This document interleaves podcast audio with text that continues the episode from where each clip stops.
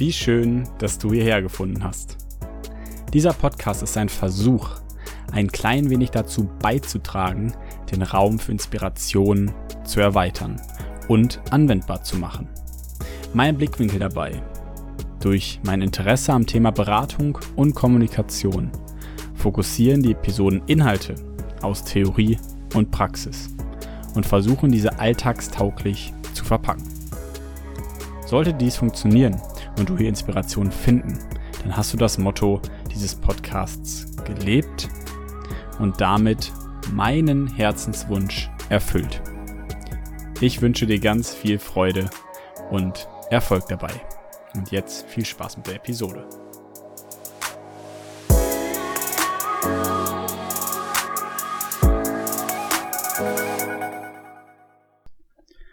Der Bumerangziegel. An diesem Tag war ich sehr aufgebracht. Ich hatte schlechte Laune und alles ging mir auf die Nerven. Mein Verhalten im Sprechzimmer war gereizt und wenig produktiv. Alles, was ich tat und alles, was ich besaß, war mir verhasst. Vor allem aber war ich wütend auf mich selbst. Wie in der Geschichte von Papini, die George an diesem Tag für mich bereithielt, hatte ich das Gefühl, mich selbst nicht ertragen zu können.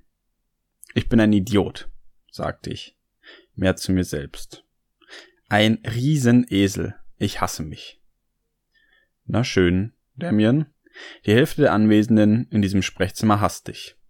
Die andere wird dir jetzt eine Geschichte erzählen. Es war einmal ein Mann, der ging mit einem Ziegelstein in der Hand durch die Welt. Er hatte beschlossen, jedem, der ihm quer kam und ihn zur Weißglut brachte, einen Schlag mit diesem Ziegelstein zu verpassen. Etwas barbarisch, diese Methode, aber wirkungsvoll, nicht wahr?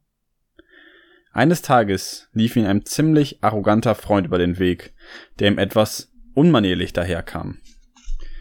Seiner Maßregel getreu griff der Mann nach seinem Ziegel und warf ihn. Ich weiß nicht, ob er getroffen hat. Tatsache ist, dass er anschließend den Ziegelstein wiederholen gehen musste, und das war ihm lästig. Also setzte er alles daran, das System zur Wiedererlangung des Ziegelsteins, wie er es nannte, zu verbessern. Er band den Ziegelstein an eine Schnur von einem Meter Länge und trat damit auf die Straße. Das System hatte den Vorteil, dass sich der Ziegelstein nie allzu weit entfernte, aber bald stellte sich heraus, dass die neue Methode auch ihre Mängel hatte. Einerseits durfte sich die feindliche Zielperson nicht weiter als einen Meter von ihm entfernt aufhalten, andererseits musste er, nachdem er den Ziegelstein geworfen hatte, die Schnur wieder aufwickeln weil sie sich oft verwirrte und verknotete, was noch zusätzliche Mühen mit sich brachte. Also machte sich der Mann an die Entwicklung des Systems Ziegel 3. Im Mittelpunkt stand weiterhin besagter Ziegelstein, aber dieses System war, statt mit einer Schnur, mit einer Sprungfeder ausgestattet.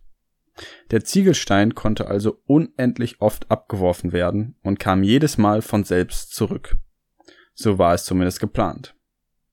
Als der Mann mit dem neuen Modell auf die Straße trat und sich der ersten Anfechtung entgegengesetzt sah, warf er den Ziegel.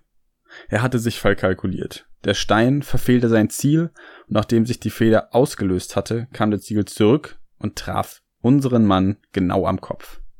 Er versuchte es noch einmal und verpasste sich einen zweiten Ziegelschlag. Er hatte die Entfernung falsch berechnet. Einen dritten, weil er den Stein zu zeitig losgeschleudert hatte.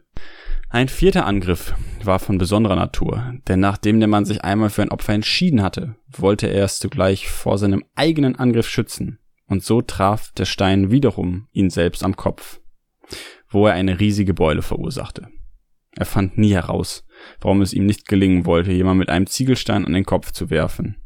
Lag es an den vielen Schlägen, die er selbst hatte einstecken müssen, oder an irgendeiner seelischen Deformation? Alle ausgeteilten Schläge trafen stets ihn selbst. Einen solchen Mechanismus nennt man Retroflexion. Dabei handelt es sich im Großen und Ganzen darum, andere vor unseren eigenen Aggressionen zu bewahren. In solchen Fällen hält unsere aggressive, feindliche Energie, bevor sie den anderen erreicht, vor einer Barriere inne, die wir uns selbst auferlegt haben. Diese Barriere fängt den Aufprall nicht ab, sondern schickt die Energie einfach retour. Und all die Wut, der Missmut, All die Aggressionen fallen auf uns selbst zurück, in Form von echtem autoaggressiven Verhalten, wie Selbstverstümmelung, Fressanfällen, Drogenkonsum oder übertriebener Risikofreude. Und in anderen Fällen über unterdrückte Gefühle oder Emotionen, wie Depression, Schuldgefühle oder psychosomatische Erkrankungen. Sehr wahrscheinlich würde ein aufgeklärtes, menschliches Fantasiewesen, das ein bisschen auf Draht ist und fest im Leben steht, nie wütend werden. Es wäre natürlich wunderbar, wenn man sich gar nicht erst aufregen müsste und trotzdem, wenn Wut, Hass oder Überdruss einen überkommen, ist der einzige Weg, sie wiederum loszuwerden, der, sie in Handlung umzusetzen. Das Gegenteil bewirkt früher oder später nur, dass man wütend auf sich selbst wird. Eine Geschichte aus George Bouquets Buch Komm, ich erzähle dir eine Geschichte.